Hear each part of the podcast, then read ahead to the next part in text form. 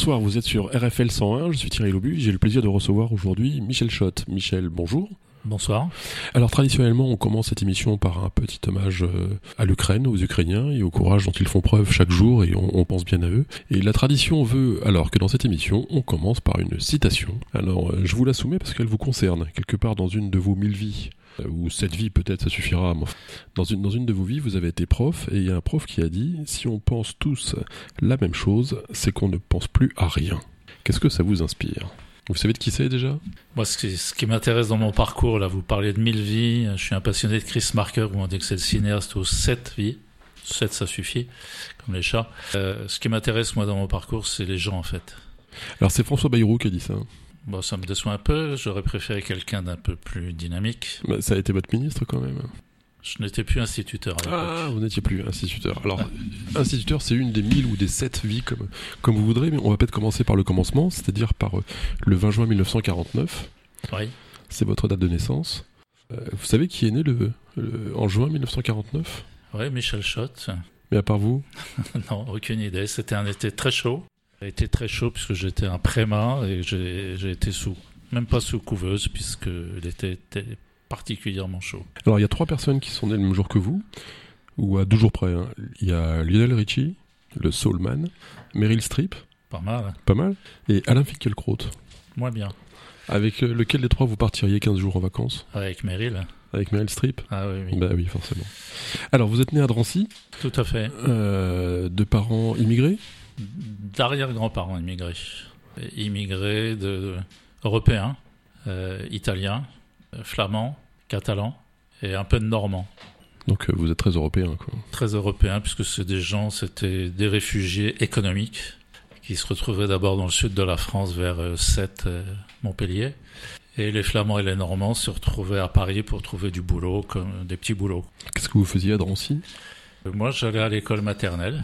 Mais vos parents habitaient à Drancy, donc Mes parents habitaient à Drancy. Mon père était ajusteur chez Motobécane.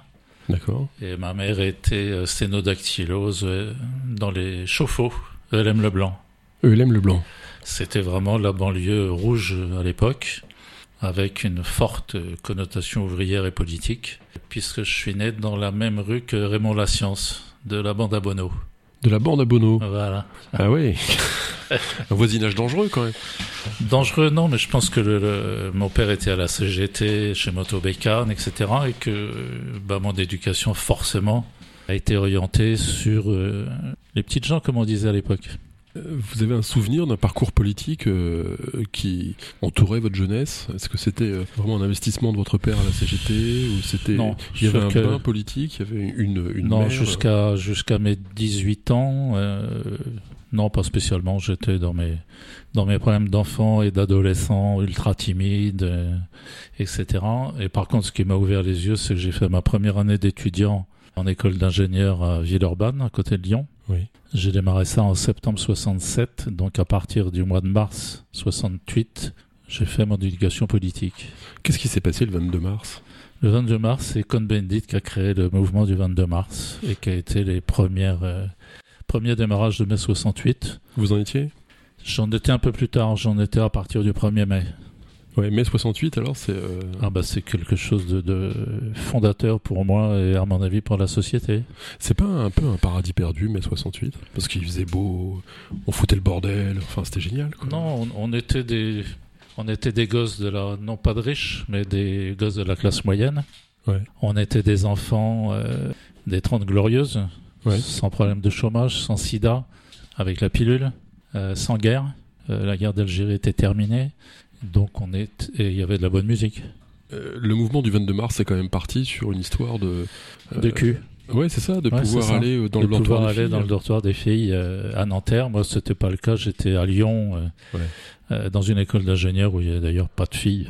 Mais la révolution en général, c'est pas un, peu un truc de bourgeois, non? Je ne vois pas ça comme ça, mais depuis, depuis j'ai, j'ai acquis euh, une certaine sagesse. Euh, je me rends compte de ce qui a été positif et fondamental en mai 68 euh, par rapport à la société qu'il y avait juste avant. Je dis souvent des choses qui sont incompréhensibles maintenant, mais j'étais donc un an avant dans un lycée technique où euh, on avait 8 heures de colle parce que le bouton du haut de sa blouse de dessinateur n'était pas fermé. Oui. Ça rigolait pas, quoi. Et les filles étaient en robe, en robe, non, en, blouse euh, bleu une semaine, bleu ciel, et rose la semaine d'après. Sinon, 8 heures de colle. Sinon, 8 heures de colle. Hmm. Ça laisse pour toi. Voilà, donc, euh, donc on était une société, euh, en particulier les jeunes à l'époque, étouffée, il faut dire les choses. Oui, il y avait un décalage énorme enfin, Voilà, entre vos ouais. aspirations et le monde tel qu'on vous le proposait. Et moi qui avais les oreilles décollées, par exemple, le fait de voir les Beatles avec les cheveux qui dépassaient légèrement sur les oreilles, ça a été une libération extraordinaire. Alors, vous étiez plutôt Beatles ou plutôt Rolling Stones? Beatles. Ouais. Ouais, ouais. Euh, donc à ce moment-là, donc on est à Villeurbanne, euh, de 67 à euh, 69 par là, 70 Euh, à, juin, à juin 68. À juin 68. Ouais, ouais. Et de là, vous, vous passez sur un IUT, ça?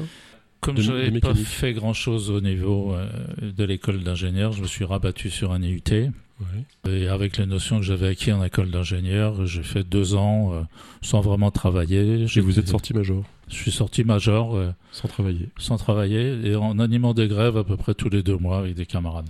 Et en mécanique, donc vous êtes super fort Non. Plus, d'accord. Non, parce que depuis, je, je suis devenu bricoleur plus que mécanicien. Et vous avez fait du scoutisme laïque déjà? Oui, alors c'était dans cette période-là où j'étais responsable euh, scoutisme laïque, donc éclaireuse éclaireur de France, et je m'occupais de, des louveteaux, donc des, Ah oui. des petits, des, des 8 euh, de mémoire, 8-11 ans je crois, oui ça doit être ça. Et donc avec un intérêt pour l'enfance euh, qui explique en partie mon parcours ensuite de devenir un site. Et donc c'est après que vous êtes devenu un stit Alors en sortant de l'IUT brillamment, comme vous le disiez, en reprenant les termes de l'époque, euh, c'était camarades n'exploitons pas la classe ouvrière. Ah oui. En fait, c'était la trouille euh, de se dire je vais devenir contremaître, je vais devenir chef d'atelier. Et avec les idées 68 art dans la tête, je voyais pas bien dans les contradictions que j'allais avoir à gérer. Et donc, ayant un penchant pour les enfants, euh, je me suis dit, bah, très près tout, un site. Mais il y avait une contradiction dans cette société entre les gens qui étaient soit en passe de devenir ingénieur, ou soit mécanicien, agent de maîtrise, ou, ou par rapport au, au cadre que vous aviez fréquenté, euh, entre, entre ce que leur qu'on leur proposait et leurs aspirations réelles par rapport à un monde nouveau. C'était vraiment Ah oui. une contradiction vivante. L'entreprise était vraiment euh, une hiérarchie euh, de petits chefs à 3, 4, 5 étages. Les cheveux longs étaient interdits, les boucles d'oreilles étaient interdites, et ça, dans l'industrie, ça a été euh, long, hein, ça s'est pas arrêté en 70. hein. Et avec un modèle managérial euh, très pyramidal. Ouais. Et moi, déjà, mes options étaient sur un partage euh, des compétences et des pouvoirs, et je me voyais pas rentrer dans ce système pyramidal. Aussi par, euh, par trouille, hein, je répète. Pas seulement par idéal politique. Par trouille de, de voir sa vie corsetée comme ça, ou? Ouais, ouais, ouais. De ne pas vouloir rentrer dans un, Et, et de- dans un schéma comme ça. d'avoir à rentrer dans des conflits euh, sur des options différentes en termes de management ou en termes de en, termes de management ou de relations humaines. Quoi. Mm. Et déjà, vous aviez un engagement politique, là? J'ai jamais été inscrit nulle part. Ouais. Je, je, je me baladais entre euh, le PC, euh, la LCR, euh, les maoïstes, les Maos Mm. Pontex. euh, C'était quoi ça, les Maos Pontex? Ah, c'était, c'était les, les maoïstes. euh, je crois que Cohn-Bendit était issu des Maos Pontex, quoi. Je sais plus pourquoi ça s'appelait Spontex. Euh, donc, euh, j'étais incapable de suivre une ligne politique. Euh, or, tous les mouvements, même gauchistes, euh, je me trouvais dans les actions proches du PC, par exemple, Mhm. euh, avec les gauchistes proches sur les idées. Mais à chaque fois, j'avais des désaccords euh, pour ligne, suivre une ligne politique unique, quoi, euh, sans avoir un droit à la différence. Et aujourd'hui, si vous retrouvez le jeune homme de l'époque, euh, qu'est-ce que vous lui diriez? Je sais plus qui a dit dans les citations, il faut pas regretter l'adolescent qu'on a été. Je crois que c'est Fernand Horry. Et euh, non, non, je regrette pas l'adolescent que j'ai été. Je dis pas que je ferai les mêmes choses pareilles maintenant, mais euh, mais avec euh, ce que je savais à l'époque, le peu de culture générale que j'avais, le l'espèce de complexe du technicien par rapport à la littérature, par rapport à l'écrit, par rapport à tout ça. Bah, j'ai réussi à l'évacuer, mais il faut du temps. Je crois que les gens ne se rendent pas compte de ça. Je dis ça depuis pas très longtemps, mais par exemple, moi, dans une librairie ou dans une bibliothèque, euh, je suis comme un sioux qu'on envoyait dans la jungle au Vietnam. Hmm. C'est que j'ai pas de repères. Il y a trop de choses, j'ai pas les clés. Et c'est des endroits qui me sont étrangers, même si je lis énormément. donc ça, c'est des restes de ce passé de technique, entre guillemets, où depuis toujours on considère que les gens qui font des études techniques sont pas des gens qui peuvent faire de la sociologie, de la psycho, de la littérature, chose que j'ai fait bien après. Euh, quand j'ai compris qu'un texte, euh, même littéraire, était structuré. Et moi, dans les profs que j'ai eus en français ou en philo, en technique, jamais on m'a fait comprendre que la logique et l'esprit de synthèse qu'on a grâce aux maths et à la physique euh, pouvaient aider dans, en sociaux, en psycho, en littérature. Et, ça, c'est quelque chose qui, sort, qui sort un peu nulle part, quoi. Aujourd'hui, c'est encore le cas? Ah oui, je trouve.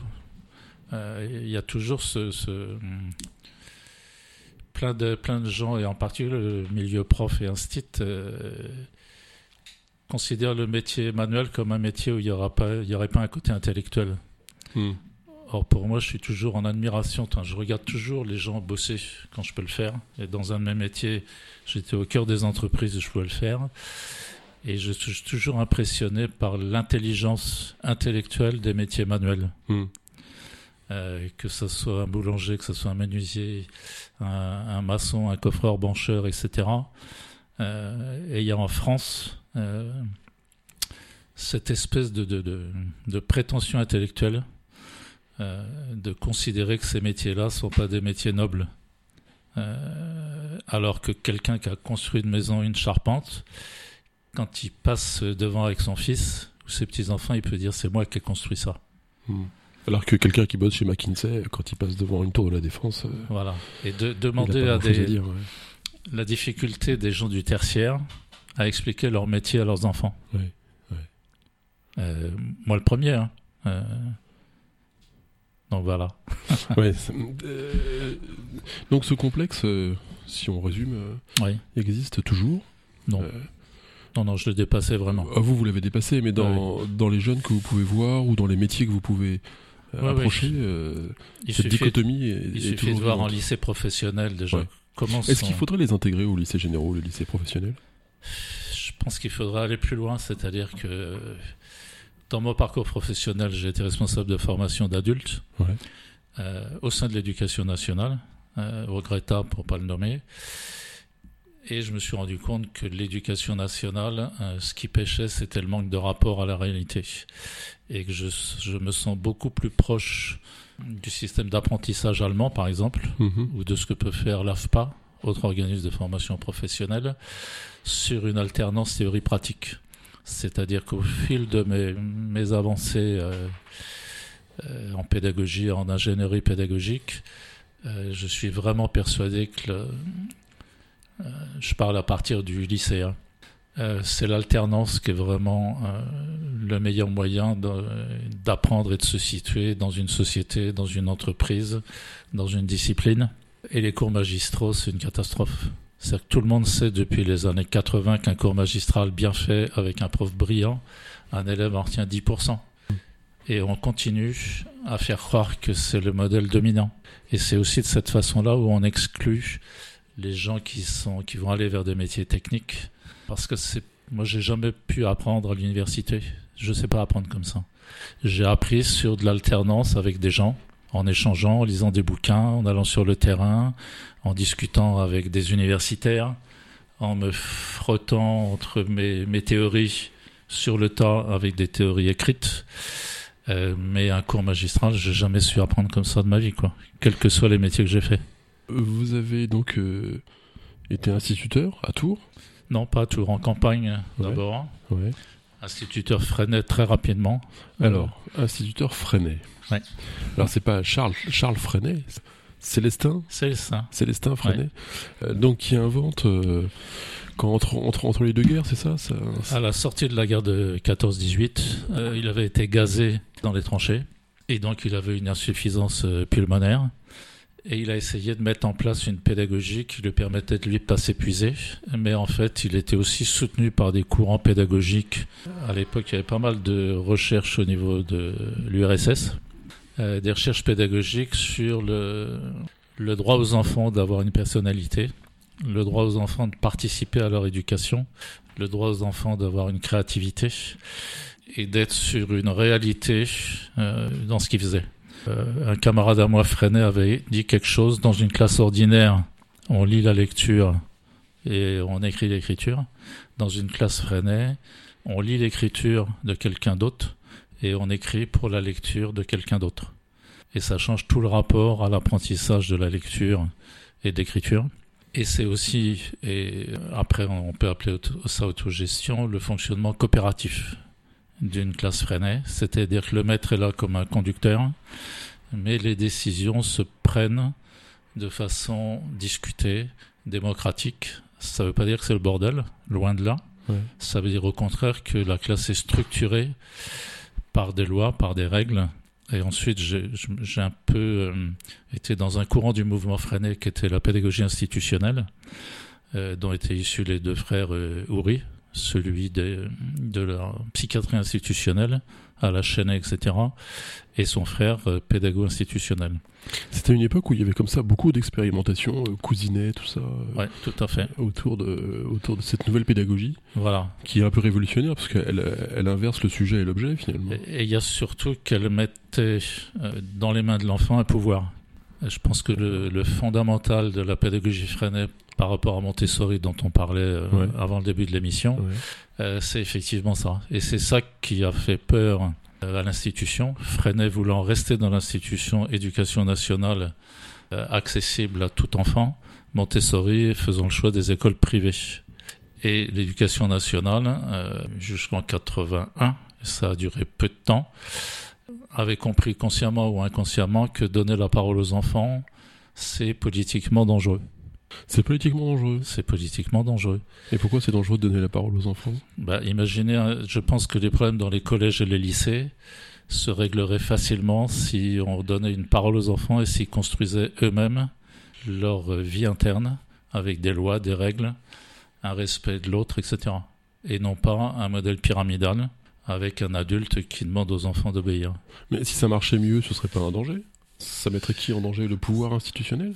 Entre autres, oui et le pouvoir politique plus tard. C'est-à-dire que euh, dans mes choix... Vous n'allez pas me le faire complot euh, nous... Non, non, pas du tout. Alors, là, quoi. Absolument pas dans le complot. Mais je pense qu'inconsciemment, les personnes qui tiennent les pouvoirs d'une société, je dis bien inconsciemment, hein, c'est pas des choses où les gens disent on va faire ci ou ça, euh, maintiennent sur la population un niveau d'éducation qui correspond aux besoins économiques de l'époque. C'était Jules Ferry bah, il y avait besoin de gens qui savaient lire par rapport au développement de l'industrie. Et donc l'école et l'État a développé l'enseignement obligatoire. Ensuite, euh, on a vu dans les années 70-80 qu'il fallait que toute la population ait un niveau bac, à quelque chose près. Donc on a rendu le bac accessible aux gens. Et c'est toujours inconsciemment l'équilibre qui, qui est cherché par la société entre jusqu'où on amène les gens sur une culture, au sens très large du terme, une culture politique, une culture économique, une culture euh, artistique, euh, pour qu'il reste quand même à un certain moment dépendant d'un pouvoir quel qu'il soit, que ce soit un pouvoir bancaire, que ce soit un pouvoir pédagogique ou un pouvoir euh, politique. Mais ça c'est forcément structuré, ça peut pas être inconscient. Non, c'est forcément quelque chose qui a été décidé. Non, non, je pense pas. Mais ça n'a même pas été décidé, c'est le système? Je pense que c'est la société qui, qui, se trouve un équilibre. Euh, après, c'est vrai que dans, les, dans ces dernières années, il y a quand même un pouvoir euh, financier qui prend le pas sur les pouvoirs politiques et où les choses changent peut-être un peu. Les choses changent peut-être un peu. Alors, on a appris que donc grosse révolution. Un, les femmes ont une âme, et deux, les enfants ont une créativité. C'est pas prouvé ça. Ça a été voté aussi. Hein, ah donc, euh, je pense que tout le monde sera d'accord. Alors, euh, la méthode Freinet, c'est donc l'expression libre des enfants, des textes libres, des dessins libres, euh, une réunion de coopérative. Ça, c'est la vision rousseauiste de la pédagogie ouais, Freinet. Et voilà, vous m'enlevez les mots de la bouche. Oui, oui. Non, non, moi, je n'étais pas dans ce secteur-là. Je trouvais que la liberté d'expression à ce niveau-là permettait de renforcer les enfants des classes moyennes ou de la bourgeoisie éduquée. C'est-à-dire que les enfants qui chez eux ont des livres, des parents qui lisent, des mots écrits sur la table, l'expression libre, bah, c'est parfait pour eux parce qu'ils ont déjà les outils et les références familiale. Euh, par contre, pour un enfant qui, où il y a quatre frères et sœurs, il y en a plus douze maintenant, c'est fini, euh, qui fait ses devoirs sur la table de la cuisine avec la télé allumée et que les parents euh, n'écrivent pas et ne lisent pas. Là, j'ai toujours pensé, même dans les années 80, que la liberté faisait qu'on les laissait dans leur marasme, quoi. Oui. Et donc, j'étais plus sur ce côté mmh. pédagogie institutionnelle avec des règles, des lois, etc que sur le côté rousseauiste où il y avait des grands débats au sein du mouvement freiné puisqu'on était plusieurs tendances. Oui, il y, a toujours des tendances dans, dans ces mouvements. Mais alors, Michel Schott. qui fait leur richesse. En gros, est-ce que, enfin, c'est une question bateau, mais est-ce qu'aujourd'hui, avec l'entourage que vous avez euh, dans une population jeune, est-ce que vous trouvez que, entre guillemets, comme on dit, le niveau a baissé? Non. Ça, c'est un mythe, c'est une légende urbaine, c'est rural d'ailleurs. ouais. Non, non, le niveau n'a pas baissé. Euh, il faut savoir que quand on dit que au certificat d'études, les gens faisaient pas de faute, il faut savoir que les gens qui étaient présentés au certificat d'études étaient choisis par les instituteurs et ceux qui n'allaient pas réussir, on les présentait pas. Donc, on les voyait pas. Les statistiques étaient faussées. Et ensuite, entre un enfant actuel euh, qui sait servir d'un ordinateur, euh, qui sait construire de la musique électronique, un monteur à 16 ans, et un enfant euh, des années 50, il y a une intelligence différente. Hmm. L'orthographe, pour moi, n'a jamais été un critère d'intelligence. Non, mais est-ce que c'est un critère de discrimination sociale? L'orthographe? Oui. Plus maintenant. Plus maintenant? Parce que même les gamins de riches, de toute façon, ils savent plus écrire. Ça. Moi, j'ai vu en entreprise, dans, dans le dernier métier que j'ai fait, tous les ingénieurs faire des tas de fautes dans les notices techniques, dans les procédures, etc. Après, il y a les outils électroniques qui permettent de corriger un certain nombre de choses. Je pense qu'il faut de l'orthographe, il en faut, mais entre passer des heures à l'école euh, sur de l'orthographe pure et des divisions avec des virgules à droite et à gauche, il y a mieux à faire. Bah, c'est magnifique. Non. Non. Sans intérêt. Vous vous rappelez de votre euh, première journée d'instit? Ah oui. Alors c'était où? Vous pouvez nous raconter ça? C'était à Rideau. Donc moi j'arrivais d'un bac euh, maths et technique et d'un DUT de mécanique. Euh, aucune formation pédagogique. On a été mis à disposition de l'inspecteur d'académie. On a été suppléant éventuel, ça s'appelait. On n'avait pas le droit de s'inscrire au chômage. Et je cueillais des pommes en attendant que l'inspecteur d'académie me dise il y a un instituteur de malade à tel endroit. Et c'était à Rideau, au collège Rideau. La principale ou la directrice, je sais plus comment ça s'appelait à l'époque, m'a accueilli en me disant voilà monsieur Schott euh, vous êtes dans le préfabriqué là-bas au fond dans l'ordre. Vous avez 25 tables 25 chaises une armoire 25 élèves. Bon courage. Et un flingue. Mais non. Non. 1m90 bon ça va. 1m90 ça allait. Et, et ben c'était leur survie ou la mienne quoi. Puisque c'était les classes appelées à l'époque transition pratique donc les enfants en difficulté euh, sociale, euh, intellectuelle, etc. Est-ce que, je vous coupe là, Michel Schott, est-ce que c'est corrélé ça? Vous voulez dire comment? La difficulté sociale et la difficulté intellectuelle. La difficulté à apprendre, mettons. Est-ce que c'est vraiment propre à des classes populaires? C'est pas populaire, c'est les classes où il n'y a pas de curiosité, j'aurais tendance à dire. D'accord. Je crois vraiment à la curiosité, je crois vraiment à la à l'envie de comprendre ce qui est autour de soi. Et quand le quotidien, c'est savoir si les 50 euros qui restent vont mmh. suffire pour euh, aller du 20 au 30 du mois, effectivement, la curiosité, elle est centrée là-dessus. C'est pour ça que le peuple ne fait jamais la révolution. Rarement, rarement. Euh, donc, donc, vous vous souvenez de cette porte qui s'ouvre, euh, les élèves se lèvent? Et puis là, bah, j'ai appliqué ce que je me souvenais vaguement quand on faisait à l'école primaire. Le matin, dictée question, opération problème. L'après-midi, histoire-géographie, éducation physique. Et ça allait totalement euh, à l'opposé de mes idées euh, politiques, sociales, etc. Et donc pendant ouais, un an, j'allais faire ça, euh, les tripes nouées, la gorge nouée. C'était leur survie ou la mienne, avec des pratiques pédagogiques de survie. Donc vous les avez tous tués parce que vous êtes en face de moi aujourd'hui non, parce que parce que j'avais la chance de voir ce que j'avais compris avec les, les louveteaux en éclaireur de France. Et j'osais des choses que maintenant je me dis c'est pas possible quoi. Il y avait ce qui s'appelait à l'époque le tiers-temps. C'est-à-dire que l'après-midi, on pouvait faire des activités thématiques autour de quelque chose. Et je faisais à l'époque de la montagne, et j'avais amené dans ma classe des piolets, des skis, des crampons, etc. Et on suivait à la radio un alpiniste avec un ami à moi, euh, Tourangeau, Serge Gousseau, qui grimpait avec René de Maison la face nord des Grandes Jorasses. Et on suivait avec euh, mes élèves Ouais. euh, cette escalade avec les crampons et tout ça dans la classe. Et on, on- on- on est en quelle année là à peu près? Ça, c'était euh, papa, papa, 60, euh, 71, 72. Et, et donc, on écrivait tout ça à partir des, de ça, de cette thématique de la montagne. Et ensuite, j'avais réussi à débloquer un budget, je sais pas comment, pour acheter des haches et des scies. Et je partais avec mes 25 élèves Aujourd'hui, ce serait chaud. hein. en traversant toute, le, toute la ville d'Azel Rideau, Ouais. puisqu'un agriculteur m'avait prêté un bois où on pouvait couper tous les arbres qu'on voulait. Ouais. Et on partait un après-midi par semaine avec les haches et les scies à l'épaule en chantant euh, la chanson des sept nains. Là. Et on allait construire des tables, des chaises, des cabanes. Il n'y a jamais eu un blessé, il n'y a jamais rien eu, mais maintenant j'irai en tôle, comme vous dites. Oui. Ouais, ouais, ouais. Ouais, ça devait être extraordinaire quand même, de vous avoir comme prof quand même. Mais je, je crois, oui. De temps en temps, vous vous en, vous vous en croisez dans, euh, des anciens gamins comme ça Ouais, ouais, ouais, ouais. Ils- ils- Eux, ils s'en souviennent en tout cas. Ah oui, ils s'en souviennent. Et, et alors, vous êtes resté prof euh, combien de temps? Je suis resté à ça s'appelait instituteur à l'époque. Instituteur 10 ans, 10 ans en CM1, CM2. Ensuite, j'ai fait une année de formation pour me spécialiser pour les adolescents un peu abîmés de la tête, ce qu'on appelle déficient intellectuel en Mhm. sémantique euh, officielle. Et je me suis occupé surtout donc d'adolescents euh, ayant des problèmes. Ça allait du, du manouche euh, sédentarisé avec 120 QI illettré Ouais. euh, à des enfants pré-psychotiques ouais. euh, entre 12 et 16 ans. Alors, comment on fait là? Et ben là, c'est bien parce que et l'institution et les parents nous disent on a tout essayé avec eux, ils savent pas lire, ils savent pas écrire, ils ont 13 ans, vous pouvez faire ce que vous voulez. C'est un abandon. Un abandon institutionnel, ouais, tout à fait. Mm. Et moi, avec les, les- la pédagogie freinée, on avait déjà euh, une classe, par exemple, je pense à une année, on, avait, on correspondait avec une classe euh, à Draguignan, du, du même genre d'enfants.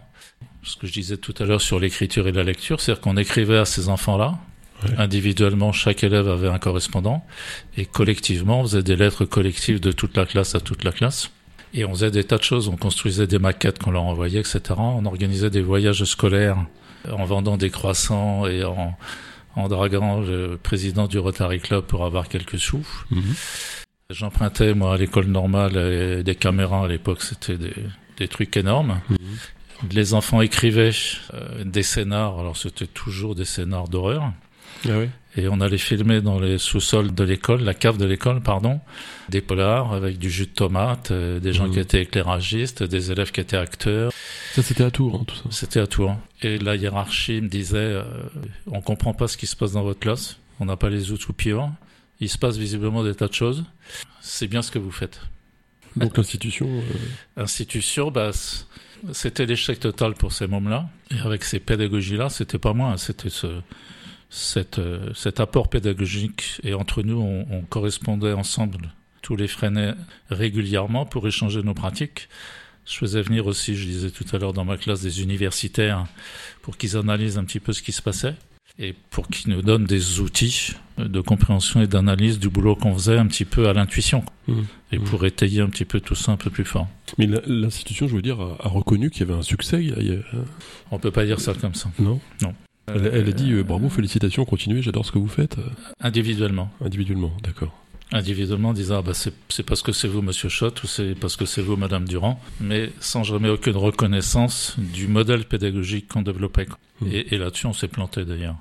On n'a pas réussi à, à communiquer là-dessus, on n'a pas réussi à. Alors c'est moins confortable que de suivre un livre page après page en histoire, en géographie et en lecture. Ouais. C'est-à-dire qu'il faut s'investir, il faut passer un temps énorme, il faut suivre les enfants individuellement. Alors, il y a des bouts de pratique qui sont restés maintenant et qui sont en place dans les classes qui sont issus des pédagogies Montessori, Freinet, etc. Mais globalement, en enlevant le côté coopération, en enlevant le côté droit à la parole et à la prise de décision d'un enfant, toutes ces choses-là qui étaient fondamentales dans la pédagogie Freinet. Mais tout public confondu, tout public d'enfants confondu, Mhm. est-ce que vous jugez qu'il y a eu un progrès entre, je sais pas, 1970 et 2000 en pédagogie Est-ce que la pédagogie est quelque chose qui progresse en tant que tel? Il y, a, il y a eu un gros progrès euh, à la fois universitaire, à la fois dans la pratique dans les écoles, etc. Je disais dans les années 70, 80, jusque vers 90. Et en gros, c'est mon analyse un peu de vieux, là, de vieux has-been qui regrette le passé, quoi. Vaut mieux être un has-been qu'un never-been. hein. Voilà. Euh, Il y a une régression, et en particulier au niveau du ministère, etc., sur des recherches pédagogiques qui ont été faites, que ce soit sur le, les temps de travail où les membres sont efficaces, les horaires de repos, les vacances, euh, les modèles d'apprentissage. C'est-à-dire qu'on revient vers de l'apprentissage de lecture syllabique, alors Mhm. qu'il y a des tas de travaux qui ont été faits euh, par des chercheurs, par des praticiens. Euh, je parlais du modèle euh, du cours magistral aussi, Mhm. et là-dessus, il y a eu une régression phénoménale. Mhm. Mais aujourd'hui, si je vais dans une classe de, du primaire, euh, je vois plus tellement le, le maître ou la maîtresse en haut de l'estrade parlant Ah ouais. à un public de 30. Aujourd'hui, il y a des petits groupes de C'est ce que je disais, il y a des choses qui Ça sont, amélioré, ça. qui hein sont améliorées, qui ont Ouais. bougé, etc. Bien sûr, il ne faut pas caricaturer Oui, euh, en disant ce que vous disiez tout à l'heure. euh, Le niveau a baissé et c'était Voilà. mieux avant. Non, Ouais. non, surtout pas. Surtout pas, bien sûr. Alors, vous êtes resté, pro- euh, enfin, pardon, instituteur, euh, jusqu'- jusqu'à quand à peu près? 89 de mémoire Ouais. Et donc là, vous claquez la porte? Pas vraiment. Je, je découvre une passion. Que je, toute ma vie, j'ai regardé les oiseaux et j'ai fait des cerfs-volants. Et par les hasards de la vie, je m'occupais d'un festival de théâtre de rue sur Tours qui s'appelait Dehors Dedans à l'époque. Hmm. Et un des sponsors, Primagaz, est arrivé avec une montgolfière. Hmm. Et ça a été la découverte, la passion. Le flash, euh, ça m'a, ça m'a Ouais. inspiré tout de suite dès que Ouais. j'ai fait un premier vol. Ouais. Et euh, ben, j'ai appris à piloter. Et deux ans après, j'ai euh, quitté l'éducation nationale. Toi. J'ai pris une disponibilité, c'est l'aventure en pantoufle quand même. Je savais que je pouvais revenir si ça se passait mal. Et j'ai monté une société de tourisme aérien en montgolfière dans les années oui, 90. Une société de tourisme aérien. Voilà. C'est magnifique. Enfin, là, c'est Ouais, le meilleur ouais. boulot du monde, ça, non? Non, Parce qu'on vit de sa passion euh, à 100%. Là. non, on vit euh, deux heures par semaine ou trois heures par semaine de sa passion et le reste du temps, c'est un travail de bureaucrate, de communicant, à faire de la pub, à, À remplir des à faire les comptes. euh, C'est comme tout métier, quoi. Il y a un côté passionnant. Et puis il y a un côté qui est comme tout métier, euh, Ouais. structurant, mais, mais pas forcément Mais jouissif. Quoi. ouais. Voilà. Comment on fait pour faire voler une montgolfière? Et ben, on, lâche- on chauffe l'air qu'il y a à l'intérieur. Oui, ça, je- Voilà. ça, ça, nos auditeurs sans doute. C'est tout. On attend de vous un peu plus de précision technique. Ah bah il faudrait. Bon, j'ai été, j'ai fini par être instructeur et formateur d'instructeurs Ah au niveau ah national. ah ouais. Euh, pour former un instructeur, je mettais une semaine de formation jour et nuit, quoi. Donc je vais pas vous faire ça maintenant. Oui, bien sûr. ouais. Donc, En gros, c'est en gros, c'est pas plus compliqué à piloter qu'une euh, moto 125. ouais. Sauf que moto 125, si on fait une erreur de conduite, à la limite, on va se fracturer une épaule ou autre. Si on fait une erreur en montgolfière, euh, on y laisse sa peau et celle de nos passagers. Donc ça veut dire qu'il y a des une connecteur peut s'extraire d'une situation compliquée en changeant de côté. La montgolfière, étant donné qu'elle suit le lit du vent, Mhm. si on est embarqué vers un orage, euh, la seule solution c'est de se poser. Donc il faut anticiper. C'est ça qui est passionnant dans la montgolfière, c'est qu'on fait jamais deux fois les mêmes vols, Ouais. puisqu'on décolle pas d'un aérodrome et qu'on n'atterrit pas d'un aérodrome. On décolle d'un pré qu'on choisit en fonction du vent ce jour-là, et on atterrit dans un autre pré ou sur une route de foin ou sur une, un tas de caillasses à un endroit où au bout d'une heure on a trouvé un endroit où on pouvait se poser. Mhm. Donc c'est jamais gagné à l'avance et chaque vol est euh, unique. Et je discutais là tout à l'heure avec des gens d'ici de RFL que j'ai fait voler. Dans Touraine, on vole à 1000 mètres, en gros, maximum De hauteur. de hauteur. C'est pas le plus intéressant. Euh, officiellement, on n'a pas le droit de descendre à moins de 150 mètres sol. Ouais. Officieusement, on rase les arbres et tout ça. Le plus beau en ballon, c'est entre, entre 20 mètres sol au décollage et à l'atterrissage et 300 mètres. Après, c'est la même vision qu'en avion. Ouais. Ça perd un peu de l'intérêt. Sauf en montagne, là, effectivement, ben, on va voler à 3000, 4000 mètres. Et ça donne une autre dimension, euh, une autre technicité. Vous vous êtes euh, investi euh, sous forme de société Société. dans cette oui. activité Oui. et euh, c'est devenu après une association d'insertion? Non, c'est qu'au au bout de trois ans, euh, j'avais découvert à la banque trois années avec euh, un été orageux. C'est une activité qu'on fait Ah oui. du printemps à Ah oui. l'automne. Bien sûr, c'est très saisonnier. Voilà, très saisonnier. En plus, une saison euh, venteuse et orageuse. J'avais fait des statistiques sur sur euh, quatre vols euh, vendus. J'en ai annulé sur trois ans, deux et demi Ouais, c'est trop. Là. Et gérer des budgets, je suis devenu conseiller en formation pour adultes avec une spécialisation industrielle. Les adultes, c'est des grands enfants? Non, c'est des adultes euh, en tant que tels. c'est surtout pas des grands enfants. Non, mais qu'est-ce que vous pensez de cette phrase merveilleuse quand même? Il y a deux parties dans la vie. L'enfance et l'âge adulte. Et la deuxième partie sert à comprendre la première. Ça me, ça me C'est des convient. conneries. Oui, ça me convient pas du tout. Toi, à Non. moi, hein, c'est peut-être pas une connerie, mais pff, pour moi, ça veut pas dire grand-chose, quoi. Ouais. Donc on s'adresse pas, on, on structure pas une formation et on ne propose pas une formation à un adulte de la même manière qu'on s'adresse à un enfant. Non, quand j'étais justement euh, formateur de formateurs ou teacher trainer comme ils disent en anglais ou formateur d'instructeurs, je leur disais surtout en face de vous, vous n'avez pas des enfants. D'accord. Bannissez les mots cours, récréation, tableau. Utilisez que des mots qui sont des mots d'adultes parce que vous allez renvoyer ceux qui ont bien vécu leur scolarité Euh, ils seront à l'aise avec ça. Par contre, ceux qui l'ont mal vécu, tout de suite les vieux démons vont revenir ah, c'est impressionnant. et ils vont aller se mettre au fond de la classe près du radiateur. C'est génial.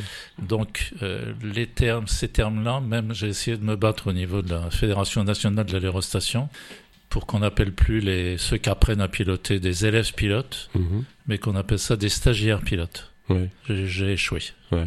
J'ai échoué au niveau de la direction euh, générale de l'aviation civile, le ministère des Transports, Mm. en disant non, c'est élève pour les avions, ça sera élève pour les ballons. Et je trouve que c'est euh, c'est faux. Mm. C'est pas des élèves, c'est des stagiaires Mm. qui ont un passé, qui ont des compétences.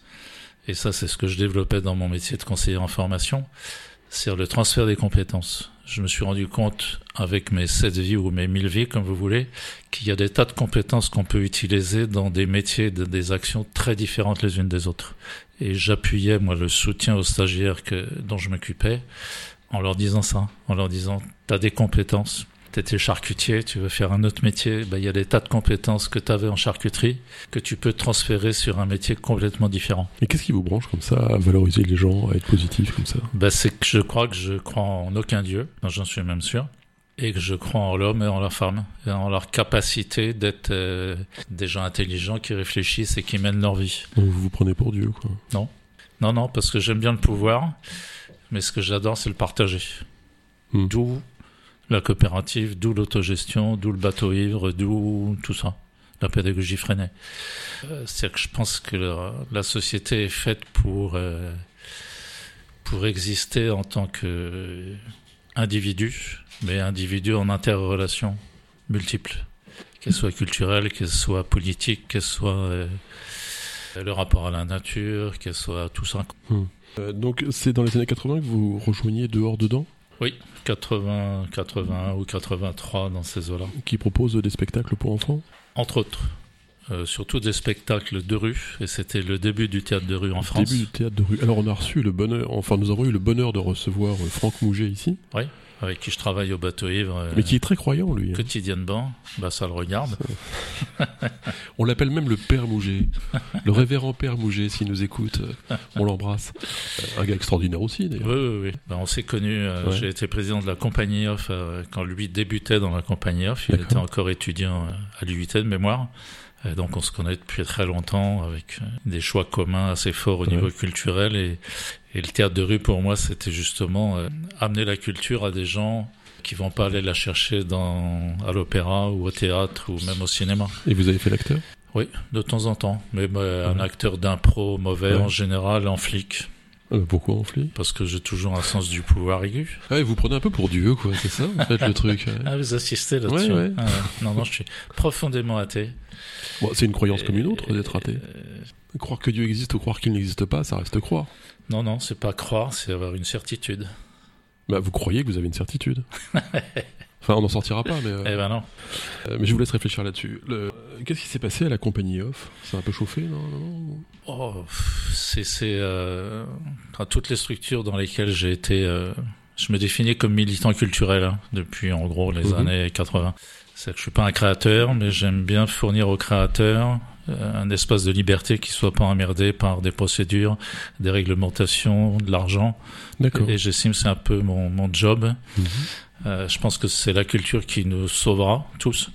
Et n'étant pas créateur, euh, ben, je mets à mes dispositions les compétences que j'ai pu euh, acquérir euh, pendant mes 70 et quelques ballets pour aider tous les créateurs, euh, qui soient euh, graphistes, théâtreux, euh, art de la rue, musiciens ou autres. Et du coup, j'ai oublié la dernière question. Non, la compagnie, la compagnie Oui. off, il y a eu.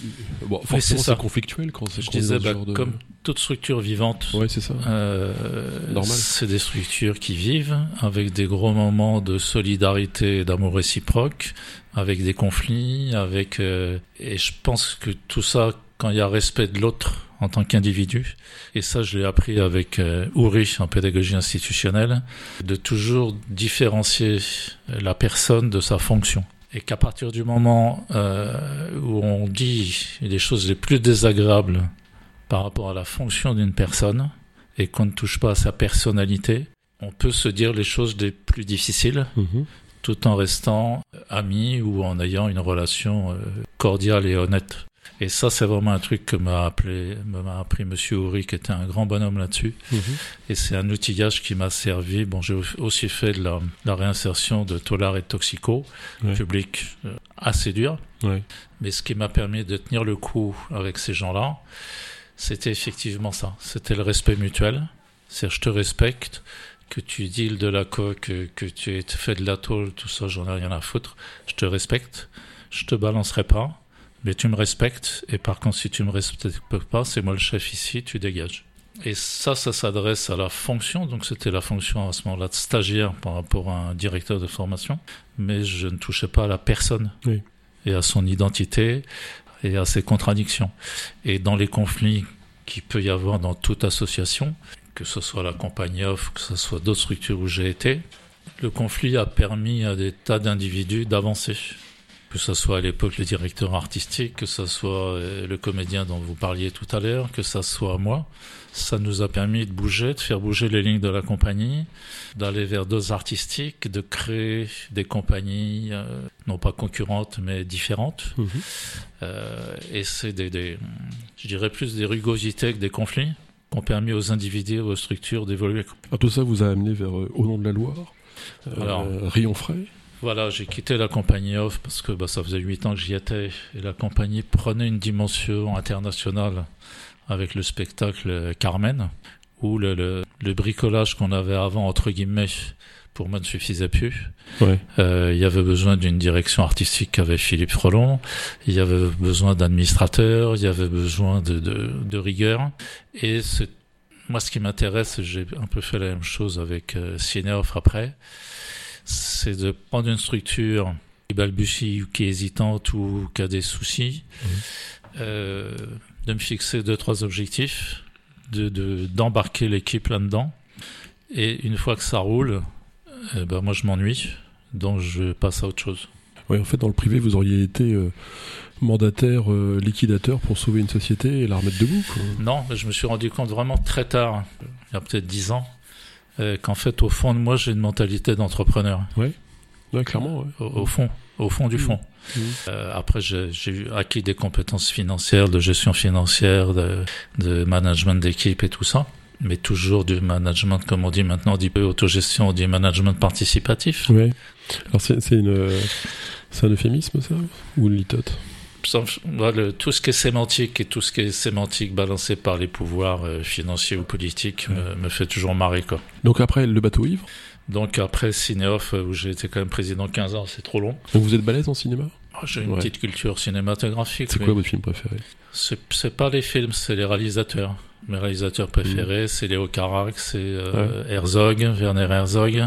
Des gens comme ça qui font un cinéma un peu barré. Ouais. Euh, Je, je reviens sur un truc qui m'a dit qui m'a frappé quand même. C'est la culture qui nous sauvera tous. Hmm. Et pourtant, euh, l'Allemagne de 1939, c'est euh, le pays euh, quasiment le plus cultivé dans toute l'histoire de l'humanité. Je, je déteste ces renvois à la- au nazisme et à tout ça. Ouais, mais c'est c'est frappant quand même. Oui, mais, mais je refuse de, de, de faire des allers-retours avec ça. Mais je refuse les allers-retours. Je Non, mais je l'avais pas prévu cette question. Moi hein, non c'est- plus. Je refuse aussi les allers-retours avec Pol Pot ou avec la Chine et tout ça. Je, je suis sur une, une, enfin, une dynamique. Et euh, l'Allemagne était un pays cultivé. N'empêche que je crois en la culture. Ah oui, bien sûr, Voilà. bien sûr. mais c'est pas elle qui va nous sauver. Si. C'est elle qui va nous donner une raison de vivre. Mais... Pourquoi vous êtes euh, sur une radio associative? Parce qu'on m'a demandé de venir gentiment, Voilà. que les gens sont sympas. Quoi. vous êtes, vous êtes bien payé en tant que bénévole Ah bah oui, complètement. J'ai un kit 4 par jour. Voilà, donc je pense que vous faites. euh, vous, Ou un Mars, ou un Nut, ou un truc. Enfin, ouais. vous croyez au fond de vous-même, et comme les, les gens de RFL 101, euh, qu'il y a quelque chose à creuser de ce côté-là. c'est vrai. On y va chacun avec nos, nos envies, nos passions et, et ce qu'on a pu acquérir dans notre vie. Mais je pense que vous êtes aussi important au niveau de la culture euh, que l'ANR, même si c'est un canard que je lis pas, que la compagnie off ou que Mhm. Radio Béton ou que, ou que le bateau ivre. Moi, Je ne connais pas la radio dont vous avez parlé, mais sûrement. Euh, si on en vient justement au thème de l'autogestion, dans un monde euh, allez, pratiquement idéal, l'autogestion, comment ça marche? Comme disait l'autre. Euh, alors c'est un mot qui est plus, qui est plus à la mode, hein, euh, qui était à la mode euh, après les années 68 avec des expériences comme LIP Oui. ou avec des expériences comme les, les groupes Medvedkin euh, fait par euh, Chris Marker qui avait filmé des ouvriers vers Besançon de mémoire. Et quand il avait filmé des grèves, il avait montré ses films aux ouvriers qui avaient dit non mais attends, c'est un film d'un intellectuel parisien ça. Nous, notre vision de la classe ouvrière, c'est pas celle-là. Ouais. Et Chris Marker, qui est un autre de mes réalisateurs préférés, euh, leur a dit bah, écoutez, les gars, tenez, voilà des caméras, voilà des bancs de montage. Ouais. Faites vos films. Faites vos films vous-même. Il a appelé ça les groupes Medvedkin par rapport à un réalisateur soviétique Mhm. euh, qui avait construit un train, etc. Bon, je vais pas rentrer dans le détail. S'il y a des gens qui s'intéressent, je vais faire une page de pub euh, Ouais. gratuite. Bien sûr. Euh, avec le bateau ivre, on- j'anime une, une chaloupe euh, image. Et fin octobre, il y aura trois jours sur Chris Marker. Euh, une journée au bateau, le dimanche, le samedi. Le dimanche au studio sur Chris Marker euh, cinéma militant. Au bateau, c'est Chris Marker cinéaste expérimental. Et le lundi soir à la Cinémathèque, ça sera Chris Marker, grand public, avec les deux films bien connus de lui qui sont La Jetée et Sans Soleil. Voilà, c'est une parenthèse sur le cinéma. La jetée et Et Sans Soleil, sans soleil. qui est un film planétaire, euh, un documentaire planétaire. D'accord. Euh, oui, donc l'autogestion. L'autogestion. Comment ça marche? Parce que Euh, pour- moi, j'ai, compris qu'il y avait trois thèmes principaux. qui était une raison d'être évolutive, une plénitude Mhm, dans ce qu'on fait, mhm. et euh, l'absence de management, enfin l'autogouvernance en fait. Quoi. Non, c'est pas l'absence de management. Non, Euh, pardon, c'est l'autogouvernance, ce qui voilà. n'est pas pareil.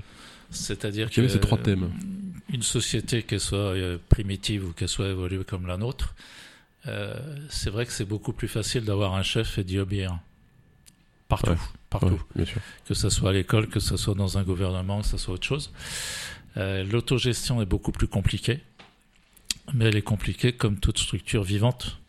C'est que toute structure vivante, que ce soit un arbre, une fourmilière ou un groupe humain, un groupe tâches ou un groupe euh, de loisirs, euh, bah c'est complexe parce qu'il y a des personnalités, parce qu'il y a des gens qui ont des envies différentes, parce qu'il y a des gens qui ont des cultures différentes, parce qu'il y a des gens qui ont des timidités ou au contraire des affirmations d'eux différentes. Donc l'autogestion, c'est euh, c'est une idée utopique, euh, mais qui peut se réaliser. Par exemple, le bateau ivre, moi, si j'ai si rejoint l'équipe du bateau ivre quand j'ai pu être disponible, euh, c'est ça qui m'y passionne. C'est-à-dire qu'on n'a pas de chef, on n'a pas de querelle de pouvoir jusqu'à maintenant, ça va peut-être arriver un jour. Mhm.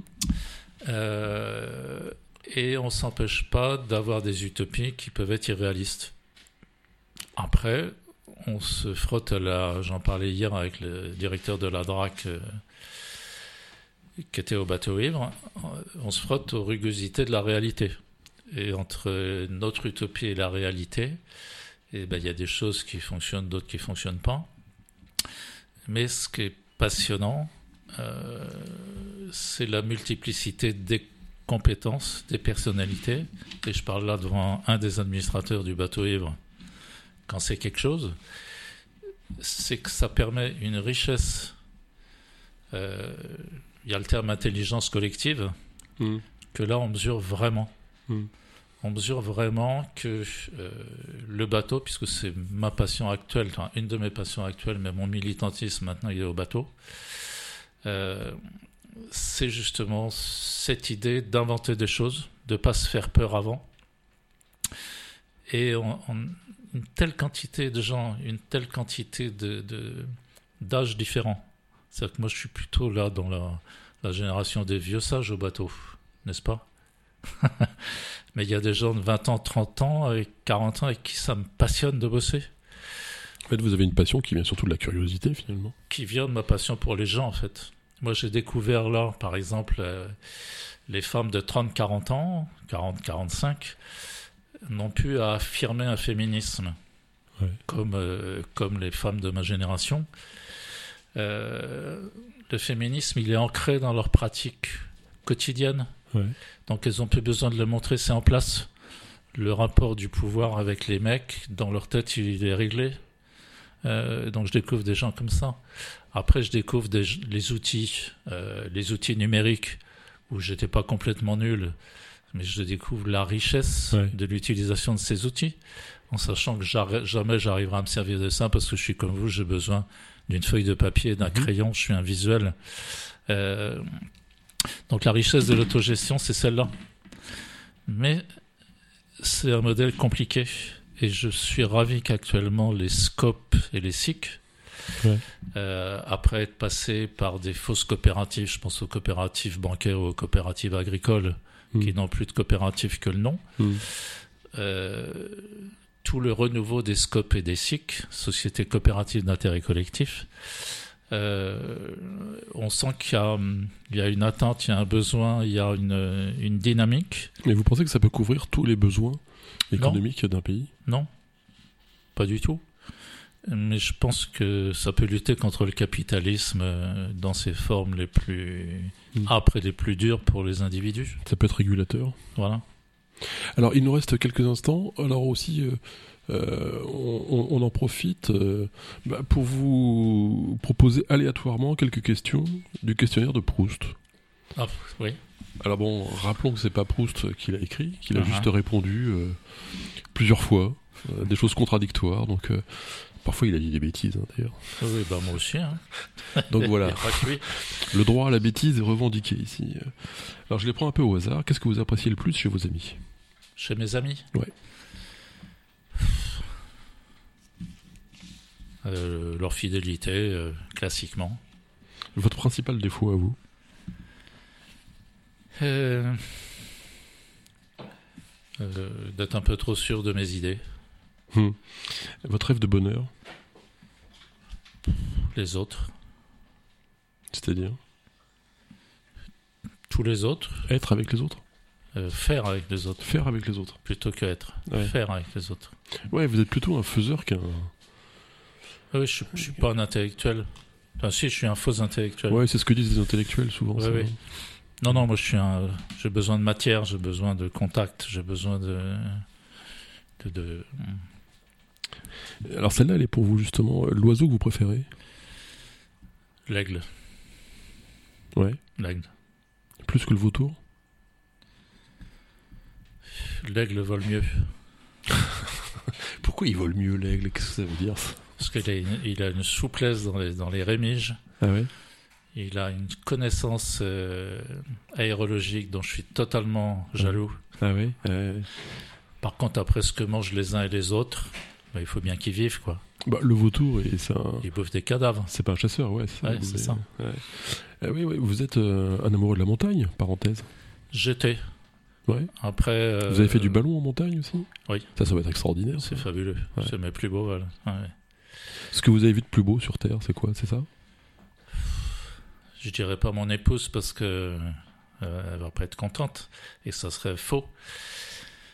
Je, non, je sais pas parce que on n'en a pas parlé, mais je suis aussi un voyageur sac au dos avec mon épouse depuis très longtemps. On a passé six mois en Chine, on a passé trois mois en Inde, sac au dos, euh, sans, en utilisant les moyens de locomotion locaux. Donc j'ai pas un souvenir, j'ai des souvenirs mémorables en Chine, j'ai des souvenirs mémorables euh, en Touraine, j'ai des souvenirs mémorables euh, partout. S'il fallait poser vos valises ailleurs qu'en Touraine, vous iriez où alors? Non. Non, non, parce que. Compliqué de choisir. Parce qu'en Touraine, en 30 ans d'activisme culturel, j'ai tellement de réseaux, tellement de gens sur qui je peux compter, tellement de bonheur euh, de rencontres, que euh, aller en retraite à Menton, euh, ça serait catastrophique. ok. Le personnage historique que vous n'aimez pas Napoléon. Et celui que vous aimez le plus Historique? Ouais.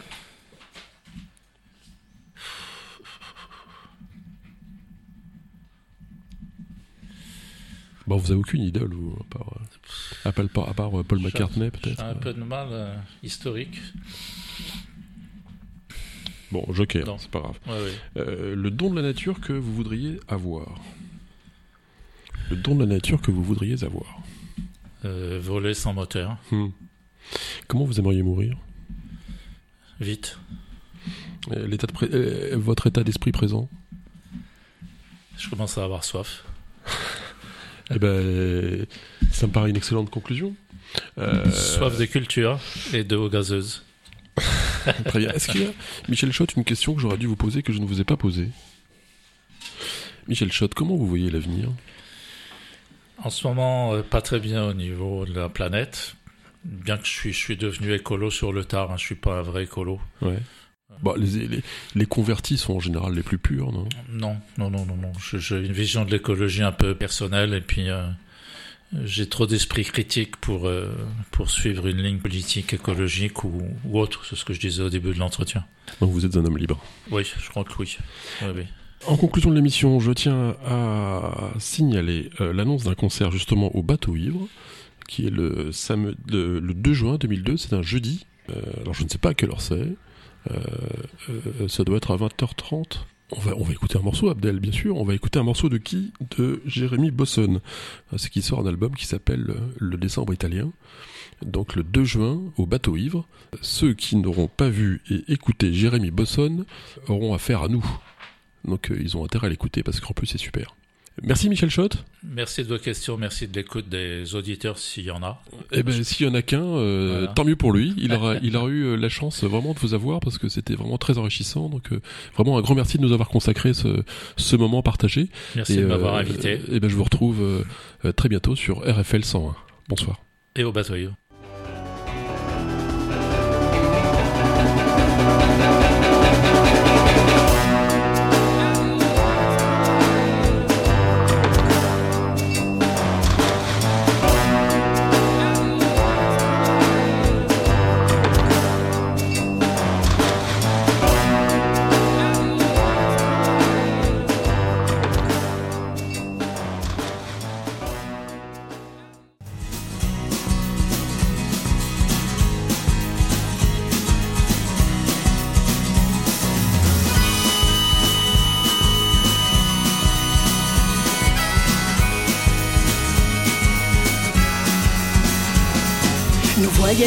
Cet hiver-là, loin de la France et du verglas. Notre amour était plus joli sous le ciel bleu de l'Italie. Je suivais ses cheveux noués, les chemins étaient à nous. Et de la Toscane à Pompéi, nous traversions tout le pays. Une fois n'est pas coutume, alors je vous chante le plus beau d'abord, ce voyage d'hiver au soleil au pays de Dante, aujourd'hui encore, il me hante, car pour moi rien n'égale, non rien, ce descendre italien.